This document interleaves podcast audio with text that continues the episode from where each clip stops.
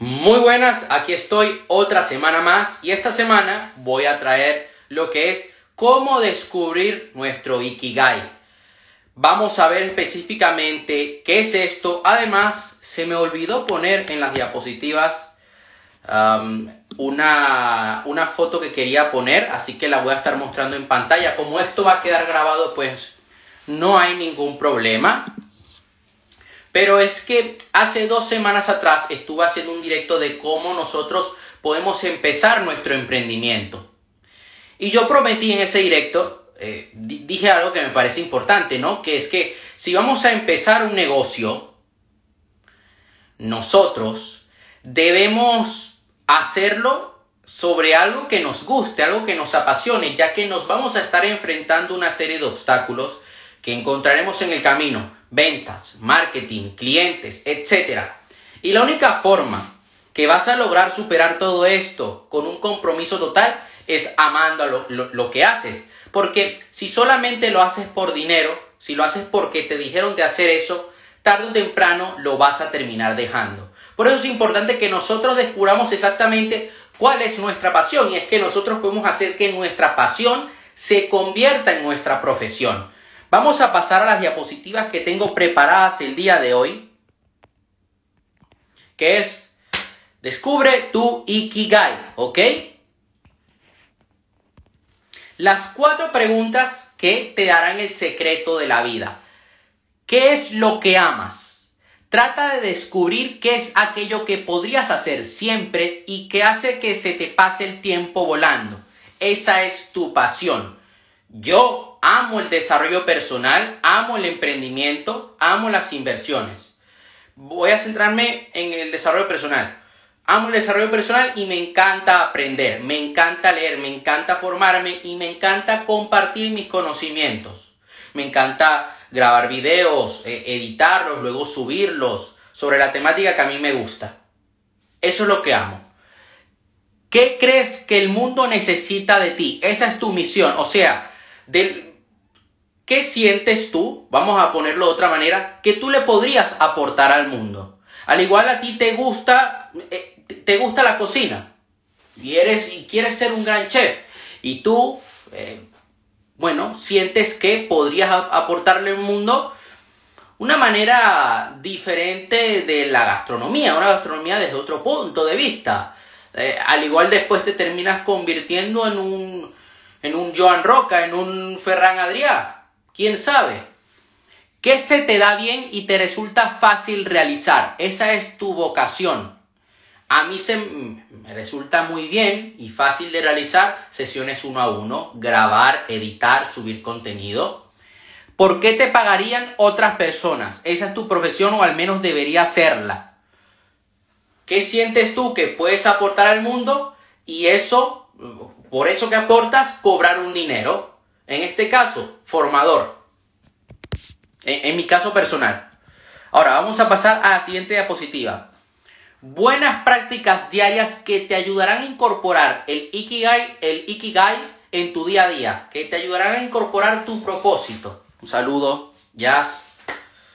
Un fuerte abrazo. Lo primero, no te retires y tampoco te pares. Tienes que mantenerte activo haciendo lo que te gusta. Yo veo personas que de repente me dicen, Aarón, he descubierto lo que más me apasiona. Perfecto. Ya sabes a lo que te puedes dedicar. Sí, voy a empezar con todo. Y empiezan a tomar pequeñas acciones y luego, ah, no, es que voy a desconectar.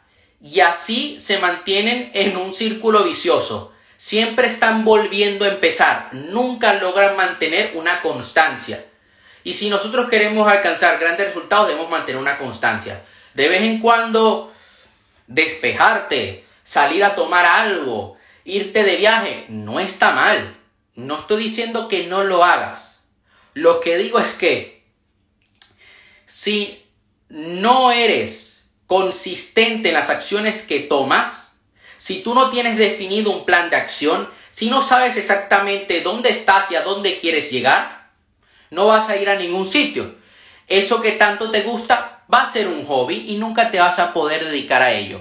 Fuera el estrés, tómate la vida con calma. El ritmo lento y relajado para ciertas personas les proporciona un mejor estado de salud. a mí me gusta ir a una alta intensidad. Ahora bien, yo entiendo que no todo el mundo es así.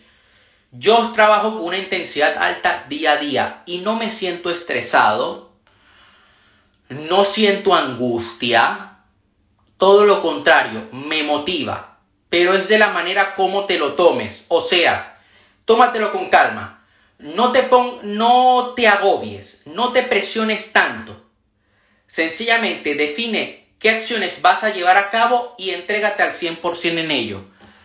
Evita llenarte cuando comas. Esto es un poco, bueno, habrá personas que, que estarán o no estarán de acuerdo, pero dice lo siguiente, lo mejor es quedarte con una pequeña sensación de que aún podrías comer más.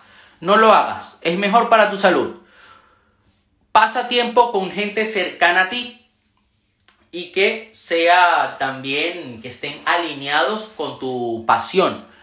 Haz algo de ejercicio, no lleves una vida sedentaria. Sonríe, conecta con tu lado más salvaje y natural.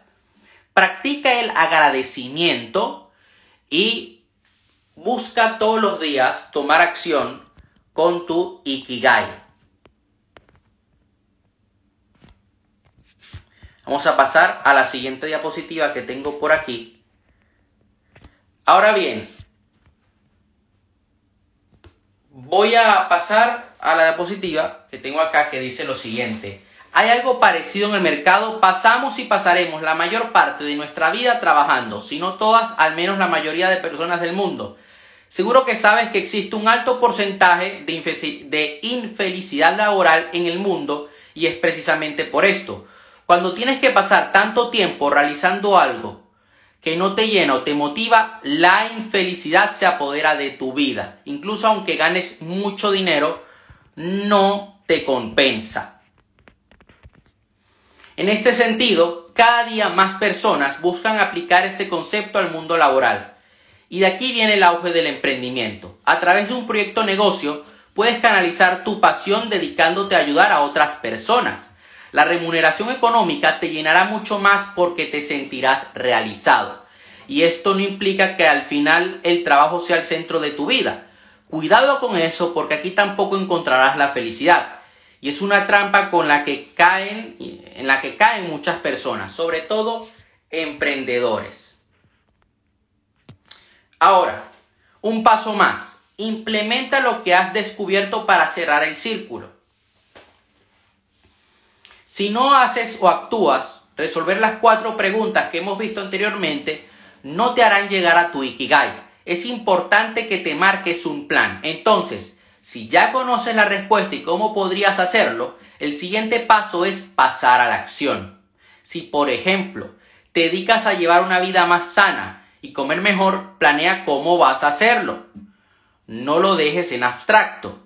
Crea tu rutina de ejercicios, incluye en tu lista de compra los nuevos alimentos que vas a incorporar en tu dieta o prepara reuniones recurrentes con tu familia o amigos. Esta diapositiva se me pasó, pero importante. Se trata de encontrar un equilibrio entre el trabajo de tu vida y todo lo que a ti te importa. Ikigai es sinónimo de sentir alegría, satisfacción, equilibrio en todos los aspectos principales de nuestra vida, nuestro yo, la familia y el trabajo. A veces se separan y es cuando se produce una brecha que nos proporciona sentimientos de frustración. ¿Por qué no soy feliz si tengo el trabajo de mi vida? Seguro que algún desequilibrio ahí por ahí escondido que te impide encontrar la felicidad. El Ikigai debe formar parte de tu vida y conectarlo todo con sentido. Ahora, ahora voy a compartir una imagen que el Ikigai es tu razón de ser. Voy a dejar de compartir aquí pantalla. Y el Ikigai es juntar lo que amas, lo que eres bueno, por lo que te pueden pagar y lo que necesita el mundo que es lo que estuvimos viendo en las cuatro preguntas. Vamos a verlo de una manera visual.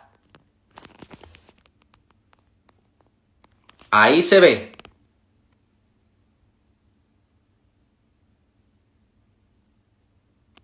Voy a poner otra imagen para que se vea mejor.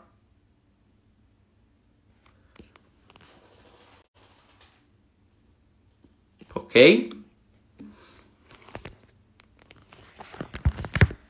En eso consiste nuestro Ikigai. Ahora, para terminar este directo, es importante que nosotros día a día estemos fortaleciendo nuestra mente, que estemos trabajando, que estemos trabajando en nuestra mentalidad.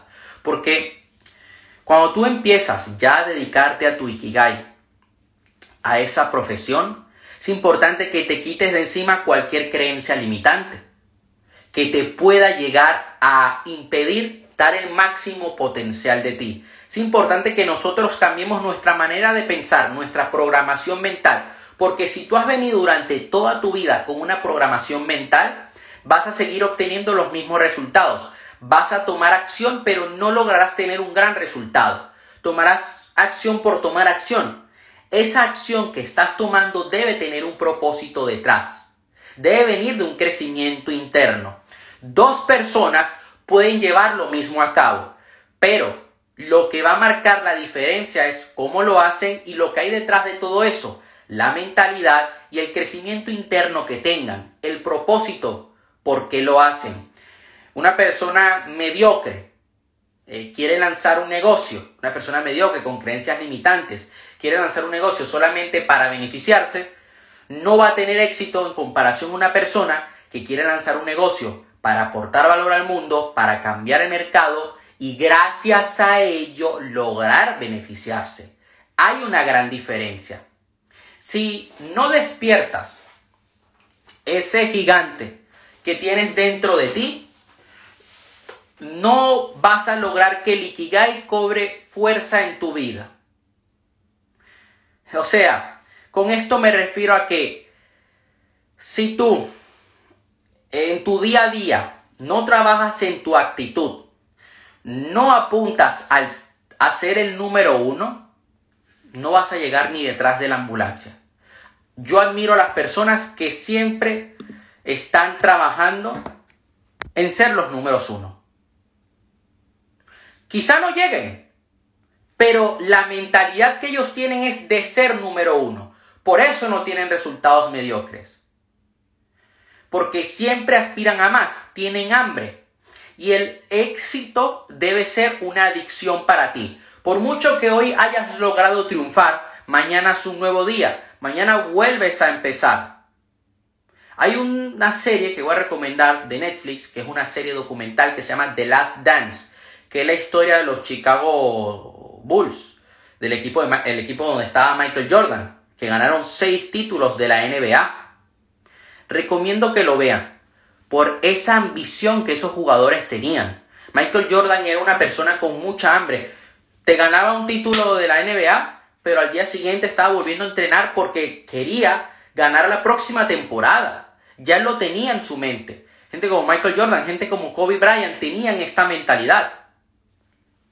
Y algo que voy a compartir con ustedes, que voy a aquí decir en el directo, mentalidad. Hay un video que yo hice hace dos años atrás, que era sobre, era un homenaje a Kobe Bryant, a la mentalidad que él tenía.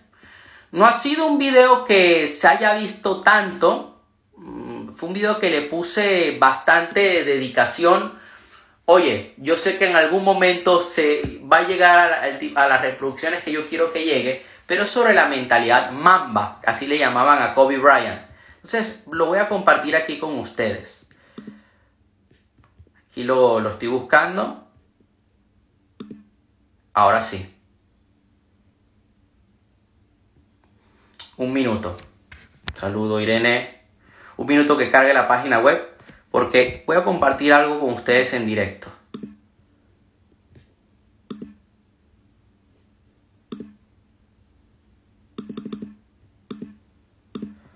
Aquí lo estoy abriendo.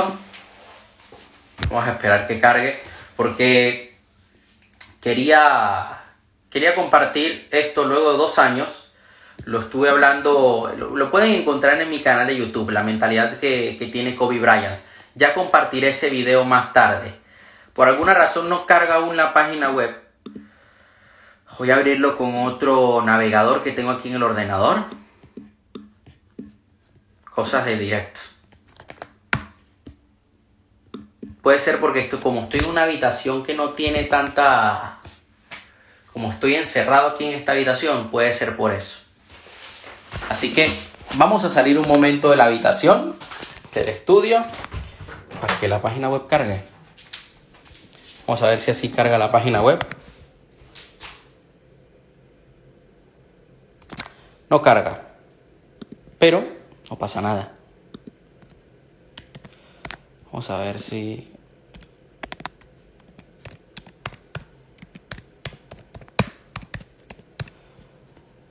Ahora sí. Volvemos al estudio para terminar el directo del día de hoy. Que luego de hacer este directo voy a grabar un par de lecciones para la escuela Conviértete en una persona de éxito, que tengo que seguir trabajando en el módulo de inversión en acciones. Entonces, voy a compartir con ustedes una, algo que, que en su día me ayudó mucho. Lo primero, sin, hay que, no hay que tener miedo a pasar vergüenza. Muchas veces nosotros no logramos tomar acción es porque tenemos vergüenza a cagarla, a que nos puedan criticar, a que tengan una mala imagen de nosotros. Yo a veces, oye, no te digo que no pase vergüenza, que no sienta cierta vergüenza cuando cometo algún error en algún video, en algún directo, pero es parte del proceso. Soy un ser humano, no soy perfecto. A veces no todas las palabras me salen bien.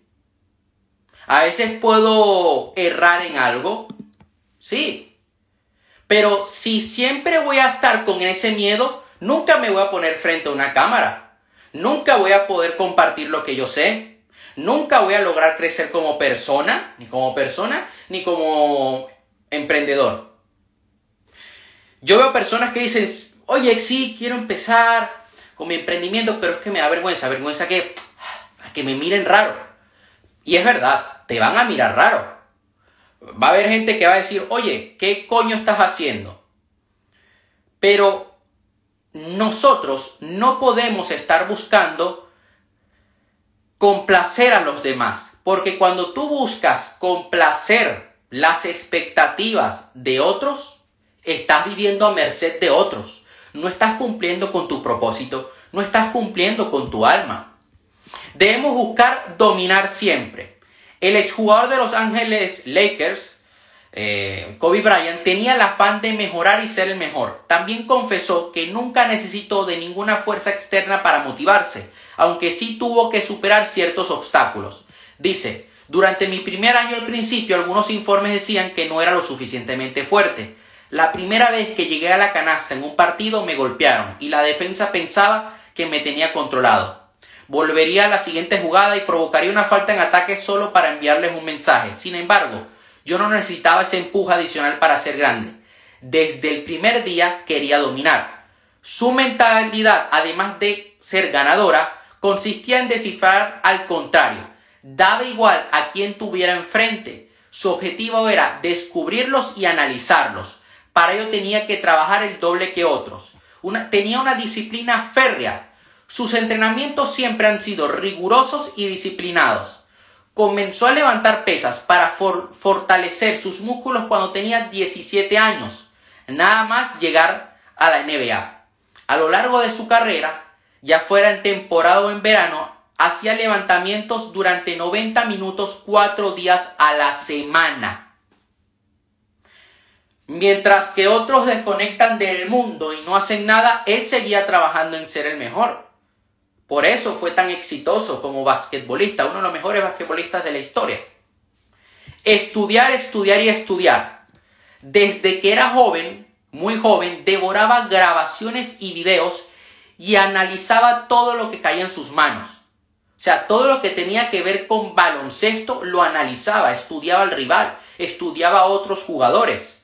A mí me encanta, por ejemplo, estudiar lo que hacen otros emprendedores, ver sus estrategias de marketing, ver sus embudos, porque así puedo ver la, las, las, claves que lo hacen los exitosos. El éxito deja huellas, deja pistas en el camino. Y si eres capaz de, de sumergirte en este proceso, de analizar, de ver lo que otros no ven, vas a lograr obtener aquello que tantas personas quieren, pero pocas personas logran obtener. Conciliación. Manejó con habilidad sus entrenamientos para poder atender a las responsabilidades que tenía en su vida privada. Madrugaba y empezaba a las 5 de la mañana. Entrenaba más horas. Me ayudó a conciliar el baloncesto y la vida. Cuando mis hijas se levantaban por la mañana, ahí estaba yo, y ellas ni siquiera sabían que acababa de terminar mi primera rutina en el gimnasio. Por la noche podía acostarlas y volver luego a entrenar, en mi tiempo, no en el suyo. Algo muy interesante de Kobe Bryant. Entrenar cuerpo, también la mente. Controlaba todos los detalles para ser una estrella. No quería perderse ningún detalle de lo que ocurría en la cancha de juego. Para ello tenía que entrenar su mente, concentrándose en su vida cotidiana, leyendo, prestando, atención en clases y en los entrenamientos, trabajando. Fortalecía mi concentración. Hacer este tipo de cosas, así dijo Kobe Bryant, me ayudó a fortalecer mi capacidad para estar presente y no tener una mente dispersa. Tomar conciencia. Sus entrenamientos y capacidad de concentración variaban en función de dónde pensaba que su cabeza debía estar antes del partido. Si por ejemplo necesitaba motivarme, escuchaba rock. Si necesitaba eh, relajarme, podía escuchar lo mismo que escuchaba en el autobús de camino al instituto. Se trata de ponerme en el lugar en el que necesito estar para ese partido en concreto. Decisiones difíciles. Si realmente se quiere ser bueno en algo, ese algo te tiene que importar de verdad. Si quieres ser grande en un área determinada, tienes que obsesionarte con ella. Son muchos los que dicen que quieren ser grandes, pero no están dispuestos a hacer los sacrificios necesarios para conseguir esa grandeza. Debes cultivar relaciones con los grandes en su despedida de los Lakers en 2016 reunió a unas cuantas leyendas. Bill Russell, Karen Abdul-Jabbar, Magic Johnson, Jerry West, James Worthy y más gente más. Creo que se llevaba bien con Michael Jordan. Ganar lo es todo. Para terminar el directo de hoy compartiendo estos tips de mentalidad de Kobe Bryant. Para Kobe Bryant ganar un campeonato lo era todo. Y él dijo lo siguiente. Una de las mayores alegrías, ese sentimiento me llevó a querer siempre más. Cuando gané un anillo, quería dos. Cuando gané dos, quería tres. A lo largo de su carrera consiguió cinco campeonatos de la NBA. Eso sería todo por hoy. Hoy hemos trabajado en nuestro Ikigai. Lo voy a subir a mi perfil de Instagram, a Spotify, a YouTube y a Facebook. Nos seguimos viendo y bueno, hasta la próxima semana.